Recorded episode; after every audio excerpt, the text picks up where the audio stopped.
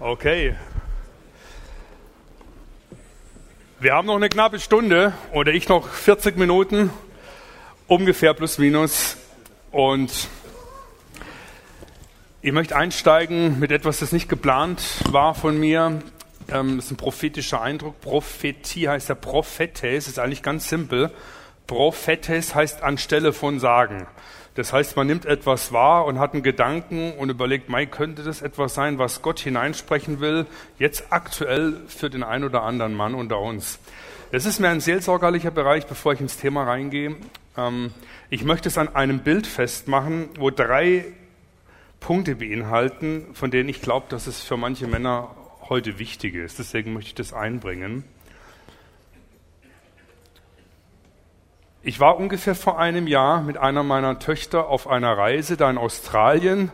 Die hat eine Jüngerschaftsschule gemacht. Dann hat sie mich gefragt, ob ich mitkommen will, also sie runterfliegen so das erste Mal 19 Jahre allein von zu Hause weg und dann gleich auf die andere Seite der Welt. Dann dachte ich, okay, ich komme mit runter, aber dann extra nur da runterfliegen, so, das ist blöd. Komm, wir hängen da noch einen Urlaub ran, der wurde es ein bisschen länger. Da waren wir drei Wochen miteinander unterwegs und haben Folgendes gemacht, äh, ein bisschen was Abenteuerliches. Wir sind von unten links so in die Mitte von Australien, also zum Ayers Rock, von, von ähm, unten links, was heißt da, äh, von, was steht da? Perth, genau, von Perth unten links nach zum Ayers Rock.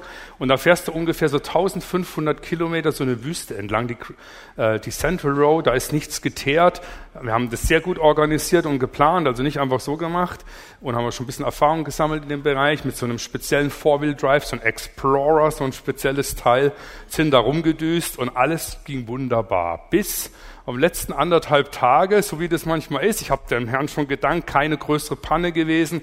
Du musst wissen, auf der ganzen Road 1500 Kilometer fahren pro Tag, insgesamt in dem Gebiet ungefähr 30 Autos. Das heißt, da ist ganz selten mal, dass dir was entgegenkommt. Das ähm, kann dir passieren, dass bis zur nächsten Tankstelle, das ist dann so ein Roadhouse, das ist nur eine Tankstelle mit ein bisschen was dran, 300 Kilometer. Ja, wenn du dazwischen ist, absolut 0,00, null, gar nichts. Ja, keine Ansiedlung und nichts.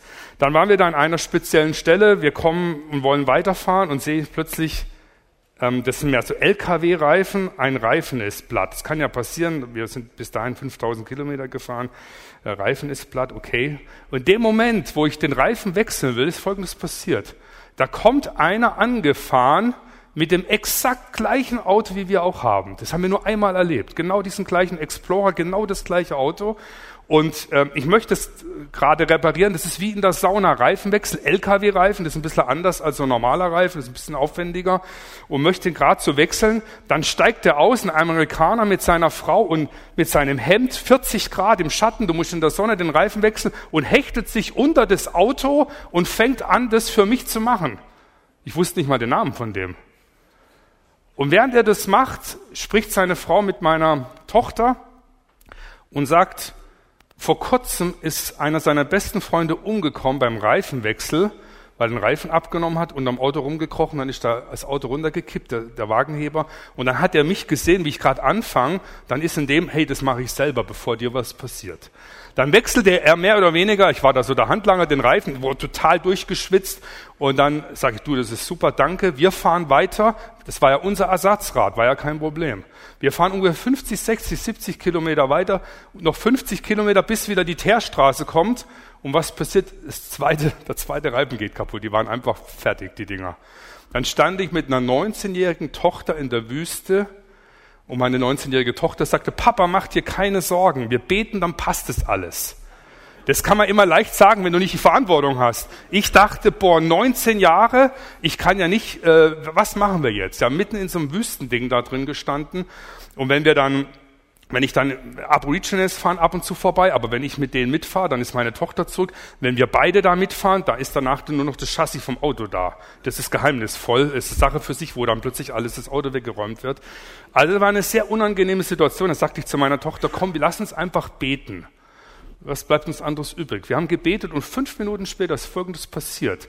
Das ist wie bei Old Shatterhand, kannst du in die, diese Prärie so reinschauen und du siehst diese Piste entlang, also wo die, wo die Autos fahren können, so ein bisschen festgemachtes äh, Wüstenzeug, siehst du so entlang und ganz hinten siehst du manchmal schon 10, 15 Minuten, bevor ein Auto kommt, die Staubwolke, wie bei Old Shatterhand, wenn da einer angeritten kommt.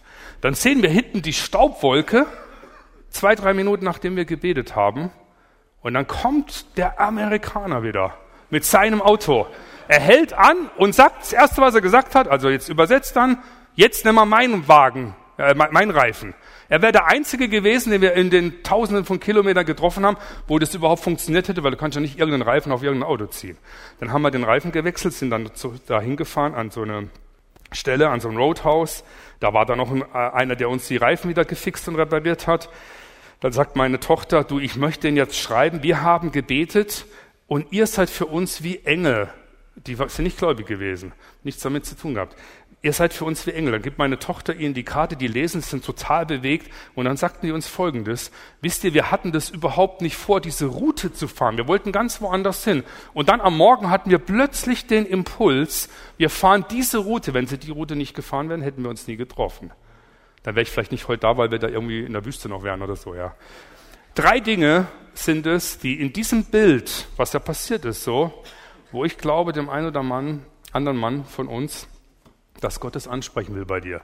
Das erste ist, du bist nicht allein. Ich glaube, dass heute Männer hier sind, die denken, sie sind allein. Und der Herr sagt zu dir, du bist nicht allein.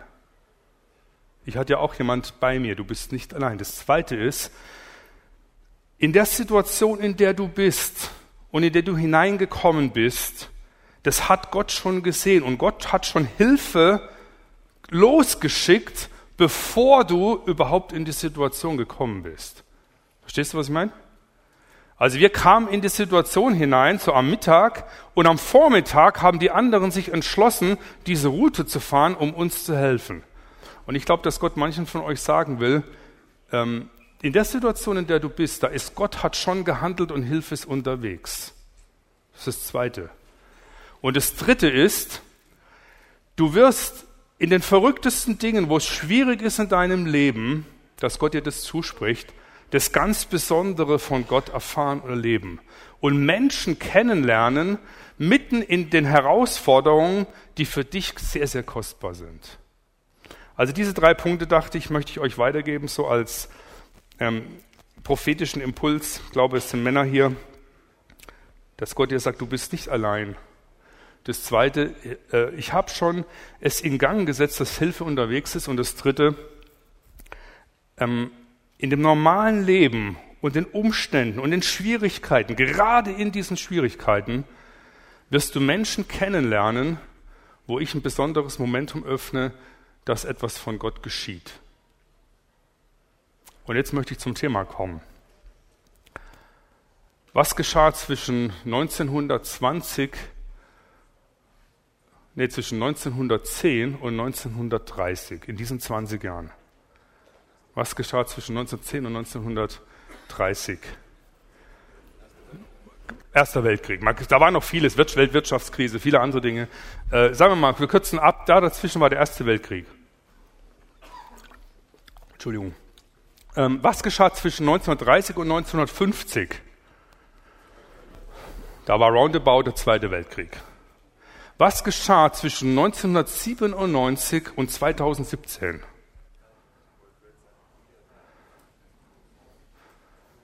Ich will auf Folgendes hinaus.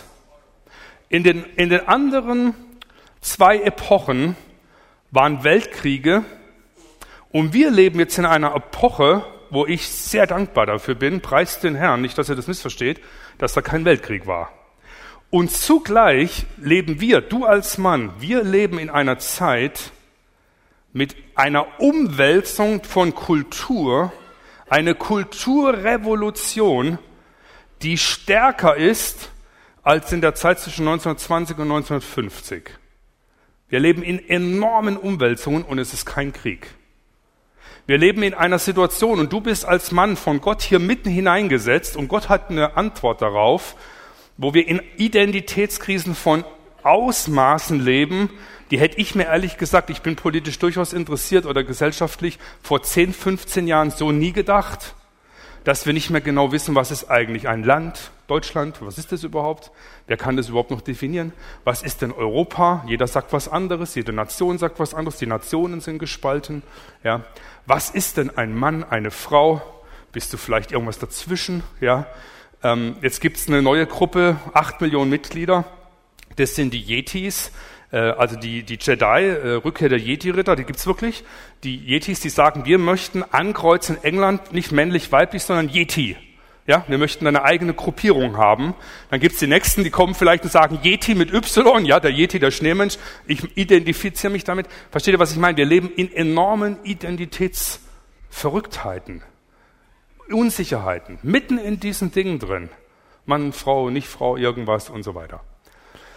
Ich weiß nicht, ob du dir das hättest vor 20 Jahren vorstellen können. Und mitten in diesen Bereichen, in diesen Umwälzungen, in dieser Kulturrevolution gibt es zwei ganz große Bereiche. Entweder du wirst weggerissen, weggerissen von irgendwelchen Geistern dieser Zeit oder Dingen, die du, wo du dich zuballerst, weggerissen in die Unbedeutsamkeit und du assimilierst sozusagen in die Zeit hinein was zum Teil durchaus ganzen Kirchen passieren kann. Du wirst, du hast, machst gar keine Differenz mehr, es wird gar kein Licht und Salz, wird nichts mehr deutlich. Du wirst weggerissen von der Zeit oder du wirst hingerissen und hingenommen von Gott selbst. Dieses Thema Faszination ist kein Luxusthema, sondern es ist die Frage, wirst du weggerissen von etwas oder wirst du hinzugerissen von Gott in seiner Faszination? Damit will ich deutlich markieren, das ist keine Luxusfrage. Jetzt bin ich Christ und noch ein bisschen Christ plus X, ein bisschen mit, äh, mit noch, ähm, mit noch ähm, einem Drive von Faszination, sondern die Frage ist, was regiert dein Herz? Sprüche 4, Vers 23. Mehr als alles in der Welt, achte auf dein Herz, denn daraus fließt das Leben. Was oder wonach orientiert sich dein Herz? Das ist die große Frage hier. Und in Philippa heißt es einmal, Paulus sagt in Philippa 3, nicht, dass ich schon ergriffen habe, eins aber weiß ich, ich bin ergriffen worden von Christus. Und genau das brauchst du als Mann, das brauche ich. Wir müssen ergriffen werden von ihm, sonst werden wir gegriffen von den Dingen dieser Welt und es reißt uns in irgendwelche Richtungen, aber nicht zu ihm. Deswegen ist das Thema so wichtig, hingerissen, hingegriffen werden äh, von Gott. Deswegen möchte ich euch noch einen Bibeltext weitergeben, da ein paar Anmerkungen zu machen, wie Faszination im alltäglichen Leben in den natürlichen Dingen umgesetzt werden kann. Wenn du bitte die Folie zeigst. Epheser ähm, 5, dieser Text. Wach auf, der du schläfst, und steh auf von den Toten, so wird dich Christus erleuchten. So seht nun sorgfältig darauf, wie ihr euer Leben führt, nicht als Unweise, sondern als Weise und kauft die Zeit aus, denn es ist böse Zeit. Darum werdet nicht unverständlich, sondern versteht, was der Wille des Herrn ist. Das ist ein fantastischer Text, der sehr, sehr gut äh, passt. Ähm, wach auf von den Toten ist eigentlich ein merkwürdiger Satz, ist fast ein Paradox. Ich meine, du kannst ja nicht zu einem Toten hingehen, da hinten ist ein Friedhof, dann stellst du dich an den Friedhof und sprichst zu den Grabsteinen, wach auf. Dann spricht der Text noch zu Christen. Das sind nicht Nicht-Christen gemeint. Das sagt Paulus im Epheserbrief, also Rundschreiben, zu den Christen in Kleinasien. Es ist offensichtlich so, dass wir als Christen in der Lage sind, geistlich einzuschlafen. Jemand, der tot ist, hat ein paar Eigenschaften. Zum Beispiel spricht er nicht von Gott. Ich habe noch nie einen Toten reden hören. Er redet nicht mehr. Versteht ihr, was geistlich übertragen? Er hat kein Feuer mehr, kein inneres Verlangen und Freiheit und Kühnheit. Da hat, hat mit Druck überhaupt nichts zu tun. Einfach von Gott zu sprechen. Er spricht nicht mehr. Er hat keinen Hunger mehr nach dem, was Gott ihm schenken will. Er hat nicht mehr die Möglichkeit, etwas zu bewegen. Tod heißt ja vom biblischen her, nicht, dass du nicht mehr lebst in deinem Körper oder in deinem, äh, dass du nicht mehr existent bist, meine ich, sondern es heißt, dass du getrennt bist von Gott. Dein körperlicher Tod ist die Trennung zwischen deinem Geist und deiner Seele. Aber dieser Tod hier, was hier gemeint ist, das heißt, du bist biologisch aktiv. Dein Bios, dein Leben ist da. Du kannst sogar super aktiv sein, du kannst sehr viel machen, sogar christliche Dinge machen. Und du bist geistlich wie tot. Weil die Frage, ob du tot bist oder lebst, ist die Frage in deiner persönlichen Beziehung zu Gott. Und gerade wenn du viele Jahre oder Jahrzehnte unterwegs bist mit Gott, dann kann es das sein, dass du in sehr vielen Diensten bist. Und wie so ein Rucksack hast du additiv, kriegst du immer was drauf und drauf und immer mehr. Und du machst immer mehr Dinge. Und du machst es auch für Gott, aber irgendwo hast du das Entscheidende verloren, nämlich die Freude an Gott. Die Faszination an ihm, der Impuls, dass du eigentlich mal angefangen hast, um mit ihm zusammen zu sein. Jesus sagt ja auch, kommt zu mir und ich will euch zu Menschenfischer machen und du hast das erste gar nicht mehr im Visier, kommt zu mir. Ja, das ist das erste. Sei bei ihm und daraus resultiert etwas, dass wir von ihm etwas empfangen, bekommen, Feuer haben.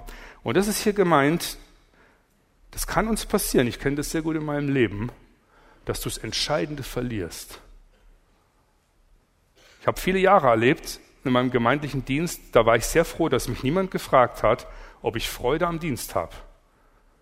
Freude, das ist so entscheidend. Nenn's Faszination, nenn's Freude, das ist unbedingt notwendig. Und ich sage euch eins, Gott möchte, dass seine Kinder sich an ihm freuen, weil es ihn verherrlicht und ihm die Ehre gibt. Ich habe euch heute Morgen von meinen Töchtern erzählt, das macht dem Vater keine Ehre, wenn die Kinder, wenn du sie fragst, wie ist denn euer Vater? Und dann oh, brauchst du nicht kennenlernen. Aber wenn die sagen, hey, ich freue mich mit meinem Vater zusammen zu sein, Gemeinschaft zu haben und dergleichen, das ehrt dich doch. Die meisten von uns werden wahrscheinlich Kinder haben.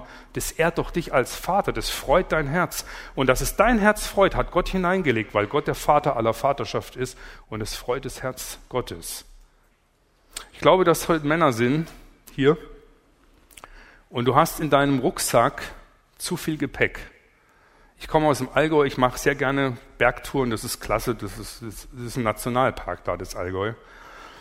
Dürfte gerne mal besuchen, ja. Das ist eigentlich der Hammer. Okay. Aber du kannst die schönste Tour machen, das Wetter kann stimmen, Temperatur super sein, alle Rahmenbedingungen sind sehr gut, dir geht sogar eigentlich, eigentlich gut, nur du hast leider einen Rucksack mit 100 Kilo Gepäck oder zu viel. Und ich glaube, dass der Herr bei manchen von uns in deinen Rucksack schauen möchte und sagt, da ist zu viel drin. Und das sind drei Arten von Steinen drin. Oben, oberflächlich, ist das drin, was du auch tun sollst. Deine Verantwortung ist ein schöner, Wort, schöner Begriff im Deutschen. Darauf sollst du antworten. Das ist das, was Gott dir gegeben hat. Meine Last ist leicht. Dann sind aber unter diesen oberflächlichen, was dran ist, unten in der Mitte Steine. Da hat der Herr dir gesagt, das sind nicht deine Lasten, das sollst du nicht tragen, das ist nicht up to you. Das ist, das musst du delegieren und ablegen, das muss jemand anders tragen, das ist nicht deine Sache. Und ganz unten im Rucksack, da gibt's noch so ein paar rote Steine, die sind ziemlich schwer. Die wiegen wie Gold, nur es ist kein Gold. Das sind die Dinge, wo du ans Kreuz legen musst. Zum Beispiel nachtragend sein. Ja, ist auch ein interessanter Begriff Deutsch. Ich trage etwas einem anderen Menschen nach. Du bist der, der sich am meisten damit in Mitleidenschaft zieht, weil du das in deinem Gepäck deines Lebens hast. Vielleicht gibt es andere Dinge, wo du merkst, wo Gott anspricht und sagt, boah, das muss ich ausräumen, das ist vielleicht Schuld, Sünde, Belastung, irgendwelche Bereiche, wo Gott dich anspricht. Und ich glaube, Gott sagt dir, hey, leg das ab ähm, zu ihm. Also das sind die Dinge, die uns, ähm, wo wir aufpassen müssen, dass wir hier nicht im Tod sind. Jetzt geht es weiter hier, so achtet nun sorgfältig darauf, ähm, dass ihr nicht unweise seid, sondern weise. Ähm, der Begriff unweise ist, glaube ich, etwas, wo ich sagen würde, zwischen unweise und weise Leben, das ist etwas, was der Geist Gottes in unserer heutigen Zeit den Männern und der Gemeinde uns sagt. Denn unweise sein heißt nicht dumm sein, sondern dumm sein ist minus fünf, unweise sein, das ist töricht sein und töricht sein ist minus zehn. Der Unweise der würde hingehen und sagen, ich baue mein Haus auf Sand und dann kommt der Sturm Und ich habe leider nicht bedacht, dass es Sand ist, sowas Dummes, habe ich nicht dran gedacht, das ist dumm. Es gibt noch eine Steigerung. Der Törichte, der untersucht es noch alles und sagt, das ist so okay. Das passt, versteht den Unterschied? Dann baut er sein Haus und es hält nicht. Der Törichte ist der Mensch, der an der Realität erkennen muss, dass er sich leider getäuscht hat. Das ist ein Unterschied zu dumm sein. Das ist ein bisschen mehr. Eine törichte Jungfrau, die törichten Jungfrauen merken, der Bräutigam kommt und er ist gar nicht so, wie sie sich vorgestellt haben. Sie haben sich getäuscht. Der reiche Kornbauer sagt, jetzt passt alles. Er hat die Wirklichkeit, die Realität falsch eingeschätzt. Derek Prince sagte mal, der, der englische Bibellehrer, wer ihn noch kennt, der sagte mal, es gab einen sehr reichen Engländer, Multimillionär, und er hat in den 80er Jahren, werden schon manche, die sich auskennen, gleich lachen, in den 80er Jahren auf Falkland eine Villa gebaut. Auf Falkland. Da hat er gedacht, das ist so weit weg von England, da wird nichts passieren. Falkland, da, bin ich, da ist es safe, da wird eine Villa gebaut. Dann ist der Falklandkrieg ausgebrochen und da sind ganz wenige Häuser zerbombt worden, aber seins war dabei. Ja? Falsche Sicherheit. Und wir leben heute in einer Kultur, da bist du mittendrin. Kultur heißt das, wo du mittendrin bist. Ja, du kannst dir nicht aussuchen, ob du in einer Kultur bist. Das ist wie der Fisch, den man ins Wasser wirft. Da kann er nicht der Fisch sagen, in dem Wasser will ich nicht leben. Nein, nein, nein. Das, da bist du mittendrin. Die Frage ist, wie verhältst du dich in dieser Kultur? Du bist Teil der Kultur, Teil dieser Atmosphäre, Teil von dem, was hier passiert. Und wir leben in einer Kultur, die von törichten Dimensionen durchdrungen ist und es greift nach uns wo wir ganz viele Dinge aufbauen, auf Sand bauen, so und so bauen, und dann merken wir, das kommt nicht hin. Auch unser Finanzsystem, man könnte mal so viele Beispiele bringen. Jetzt passiert Folgendes, wenn man merkt, man wird überführt, dass das, was man dachte, was man ganz wunderbar intellektuell alles reflektiert und begründet hat, dass man sich getäuscht hat, dann braucht man viel Demut, um diese Täuschung zu akzeptieren. Wenn man sie nicht akzeptiert, dann bildet man Strategien, die sehen wie folgt aus. Wenn du sagst zwei plus zwei, sagt man heute in der Gesellschaft in manchen Dingen, ihr könnt euch das selber dann mal überlegen, ist nicht mehr vier, sondern fünf und sieben und 3,8. Jetzt stehst du auf und sagst, ja, aber zwei plus zwei ist doch vier. Dann sagt man, sei doch bitte nicht so intolerant. Ja? Das, was man heute tolerant und intolerant nennt, ist oft, nicht immer, oft eine Schiene oder Political Correctness ist oft eine Schiene. Man will das, wie es ist, nicht mehr wahrhaben und man drängt es weg. Jetzt ist wichtig für uns, das Törichte greift durchaus nach uns, aber der Herr sagt, seid weise. Und weise ist das, was wir sein sollen. Und weise und Weisheit erlangt man durch das, was ähm, das Wort Gottes uns sagt. Sprüche 9, Vers 10. Ich habe jetzt einen Vers genommen, der ist sehr markant hier. Weisheit. Der Weisheit Anfang ist die Furcht des Herrn. Das hatten wir heute Morgen. Die Furcht des Herrn ist der Anfang der Weisheit und den Heiligen erkennen, da haben wir das wieder, erkennen, das ist Verstand. Und jetzt ist die Frage, was heißt das? Damit komme ich zu meinem letzten Kerngedanken. In diesem Text steht, in diesen Herausforderungen, in denen wir sind, in diesem Kontext von Faszination, zum Hingerissenwerden zu Gott, da gibt es etwas Großartiges, was Gott dir und mir jede Woche mehrmals schenkt. Das ist was ganz Besonderes. Denn Gott möchte, dass du seine Faszination, sein Wesen, seine besondere Eigenart in deinem ganz alltäglichen Leben erlebst. Und es gibt hier einen Fachbegriff dafür, das kann man schnell überlesen, kaufe die Zeit aus. Wenn hier stehen würde, kaufe die Zeit aus und für Zeit würde Chronos stehen, also Chronologie, Stunde, Sekunde, Tag, dann würde das heißen, hol alles raus aus deinem Leben, solange du lebst. Stunde und Sekunde. Das steht hier aber nicht. Hier steht ein anderes Wort. Hier steht, kauf den Kairos aus. Das kennt ihr, denke ich. Und der Kairos ist eine griechische Begrifflichkeit für Zeit, meint aber eine ganz besondere Zeit innerhalb von dem Kronos-Ablauf, die Gott dir schenkt, ihn zu erleben. Als die Zeit erfüllt war, der Kairos erfüllt war, sandte Gott seinen Sohn. Oder wenn es heißt, betet alle Zeit in der Bibel, dann ist nicht Kronos gemeint. Das kann doch kein Mensch die ganze Zeit beten, das geht doch gar nicht. Ja? Sondern Kairos, das heißt, es gibt ganz wichtige, heilige, zentrale Momente, wo Gott jetzt mit dir etwas tun will, im ganz alltäglichen Bereich. Und in diesem Moment ist es so wichtig zu beten. Ich möchte ein paar heilige Momente skizzieren, weil sie durch alle unsere Lebensbereiche gehen. Ich sag zu einer meiner Töchter, da war die noch klein, so ungefähr so groß. Wie alt ist man, wenn man so groß ist? So, ja. Ähm, zehn oder so. Sagte ich zu ihr, äh, Sarah, um, um so und so viel Uhr komme ich zu dir runter. Und dann haben wir Zeit miteinander, eine halbe Stunde.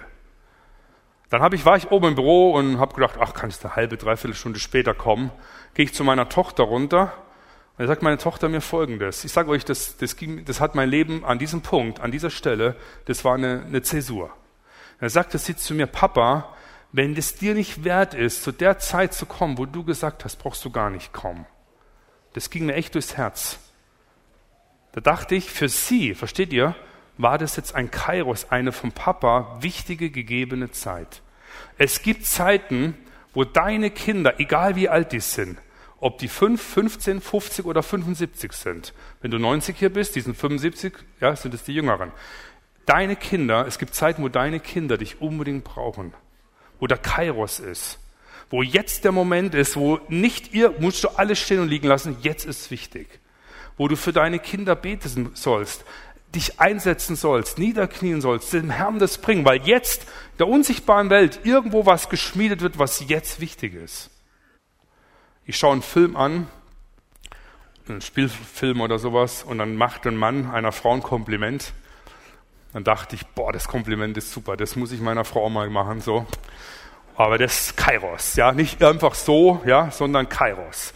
Wenn die Zeit reif ist, dann sitzt es. Und dann sind wir zusammen spazieren gegangen und meine Frau ist nicht dicht am Wasser gebaut oder die heult da nicht die ganze Zeit rum oder überhaupt nicht, äh, gar nicht. Also es ist eine super Lady, ja. Und dann laufe ich da mit meiner Frau durch die Gegend und dann denke ich, ja, jetzt könnte die Zeit dafür reif sein, dieses Kompliment zu platzieren. Da war nichts irgendwie momentan äh, Schwieriges oder so. Und dann spreche ich das zu Kirsten. Kirsten bleibt stehen, meine Frau, und fängt an so zu weinen, weil sie so gerührt ist. Und ich dachte, ja, das war der Kairos. Steht ihr, das war dann ein Kairos verpassen. Wir waren in Tunesien, ich spiele Basketball mit jemand. Wir waren zwei Jahre verheiratet, das war 92. Und ich will gerade einen Korb schießen und erzähle zu einem anderen Amerikaner, dass wir da verheiratet sind, am 4. August Hochzeitstag haben. Und dann will ich gerade schießen oder halt einen Korb werfen. Und dann sagt er zu mir, dann habt ihr ja heute Hochzeitstag. ja, so, so ein Mist. Hey. Dann bin ich echt erstarrt und dann springt er so ein bisschen hoch und im Ansatz, dann bin ich wieder runter, habe den Ball in der Hand gehabt, habe gesagt, du, ich muss sofort weg. Habe ich überlegt, was, wie war meine Frau heute Morgen drauf? Dann habe ich was organisiert am Meer, dann sitze ich, sitzen wir am Meer, Kirsten, oh, Kirsten, und du weißt ja, heute ist unser Hochzeitstag. Und da dachte ich, boah, damit sie jetzt weiß, ich habe es nicht vergessen, dann guckt sie mich an und sagt, ach, ich habe es ganz vergessen. also, okay. Ähm, ähm, das ist im Bereich von, von Family. Diese, ich, ich, steig, ich mache jetzt nur Beispiele, damit ihr wisst, wie wichtig das ist, Faszination Gottes zu entdecken. Wir brauchen eine Kultur, über die Dinge zu reden, mit Arbeitsplatz, alle Bereiche, damit klar ist, Gott möchte uns im Alltäglichen in seiner Faszination begegnen. Wenn ich die ersten Top Ten nehme, wo ich Faszination Gottes erlebt habe, da ist nichts im Gottesdienst dabei gewesen. Nicht mal in Anbetungszeiten, die ich sehr, sehr schätze und total wichtig finde, aber die Main Points waren im normalen Leben. Da ist eine Message drin, da ist eine Botschaft drin. Ich finde Anbetung, ihr macht es uns total klasse. Ich finde es so wichtig, die Liebe Gottes, hier, was er vorhin erzählt hat und diese Vielfältigkeit, wie wir mit dem Herrn unterwegs sind, das ist kostbar, klasse, ja. Ähm, aber das meiste habe ich auch in dem ganz normalen alltäglichen Leben erlebt. Ich äh, steige ins Taxi, fünf Minuten Taxifahrt, das ist gar nichts. Tür zu, mitten in der Hektik von A nach B. Muslimischer Taxifahrer schüttelt plötzlich sein Herz aus. Oh, wie es mir geht. Ich habe ihn gar nicht richtig gefragt. Vielleicht habe ich gesagt, wie geht's Ihnen? Dann ging's, geht's los. Nach fünf Minuten wusste ich von dem mehr wie bei manchen Gemeindemitgliedern nach 20 Jahren. Da hat er seine Familie und das und seine Söhne und was alles nicht läuft und so. Dann schüttet er mir so sein Herz aus und, sagt, und dann spricht Gott zu mir und sagt zu mir, Sag ihm, dass ich ihn liebe. Und jetzt kommt ganz wichtig. Ich habe so gut wie noch nie einem Mann das direkt so gesagt, sondern es wird übersetzt. Gott hat Interesse an dir. Er wertschätzt es. Es ist ihm wichtig. Er hat dich nicht vergessen. Und dann sage ich zu ihm, weißt du, Gott hat Interesse an dir, an deinem Leben, hat dich nicht vergessen. Ging so ein bisschen hin und her und dann sagte ich, und Gott wurde konkret in Jesus Christus und wir können jetzt beten zu Jesus, dass Gott einfach bei dir eingreift.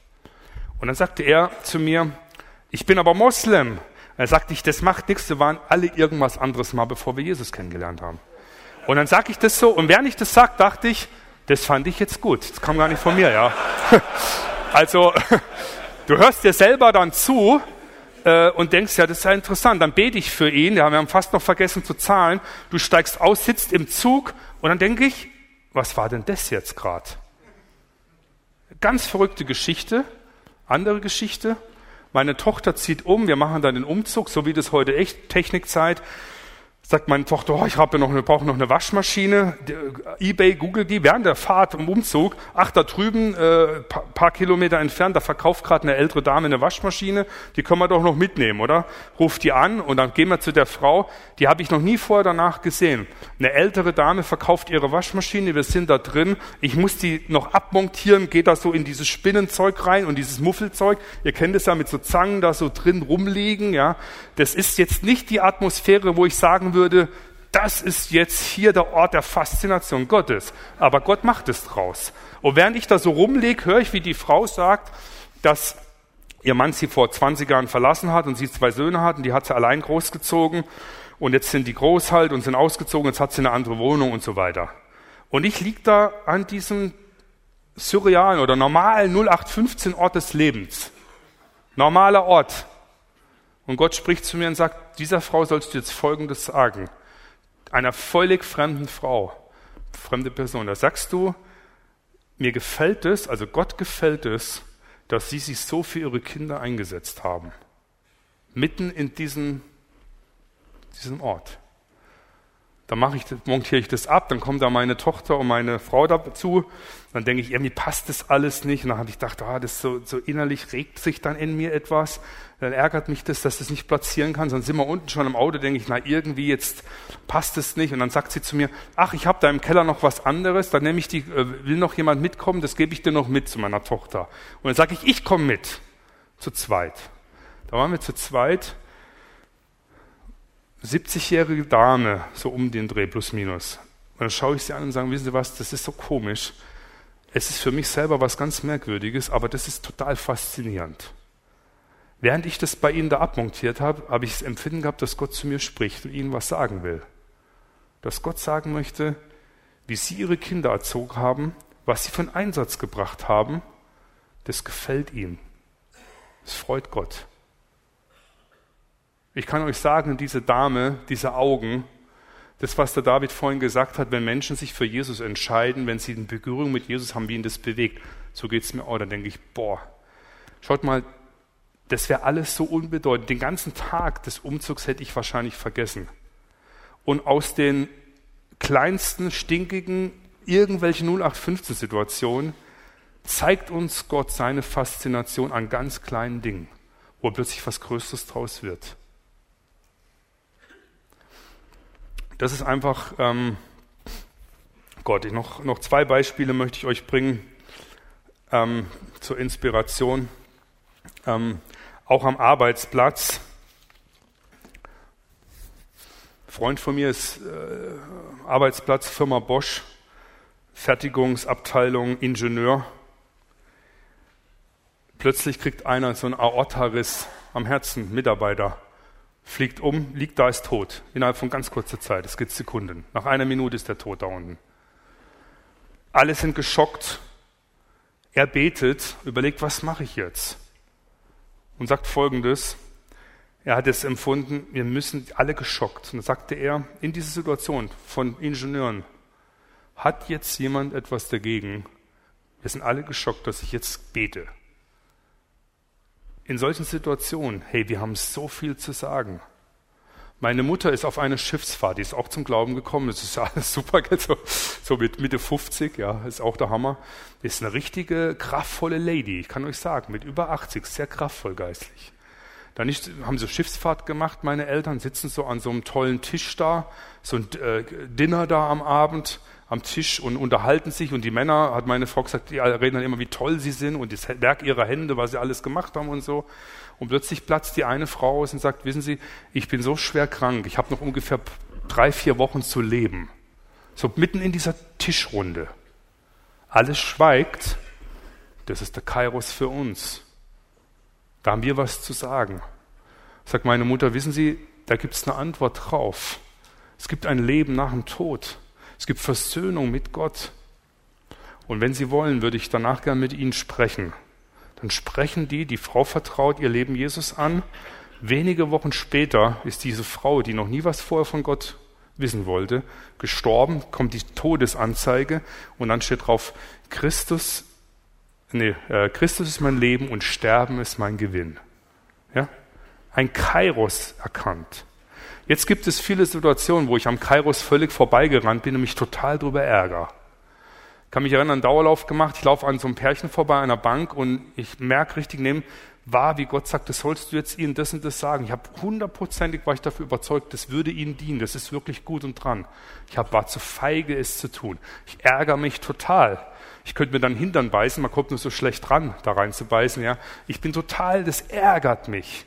Und dann schalte ich um und sage, du musst mehr geistlich reingehen in die Zeit beim Herrn, weil die setzt dich frei, den Kairos zu entdecken und zu nützen. Wir können alle am Kairos vorbeilaufen. Wir, wir laufen jeden Tag an Dingen oft vorbei oder in der Woche mehrmals, wo Gott jetzt eigentlich ne, seine Faszination dir hätte demonstrieren wollen. Und es macht nichts, wenn wir Dinge verpassen. Aber es ist blöd, wenn wir uns nicht auf den Weg machen, besser zu werden, die Dinge nicht zu verpassen, sondern ihn zu entdecken. Und wisst ihr was? Ich komme zum Schluss. Die Zeit von indirekter Rede, von so, ja, ich bin in einer christlichen Kirche und ich habe so christliche Werte und so, das kannst du völlig vergessen. Das braucht kein Mensch mehr.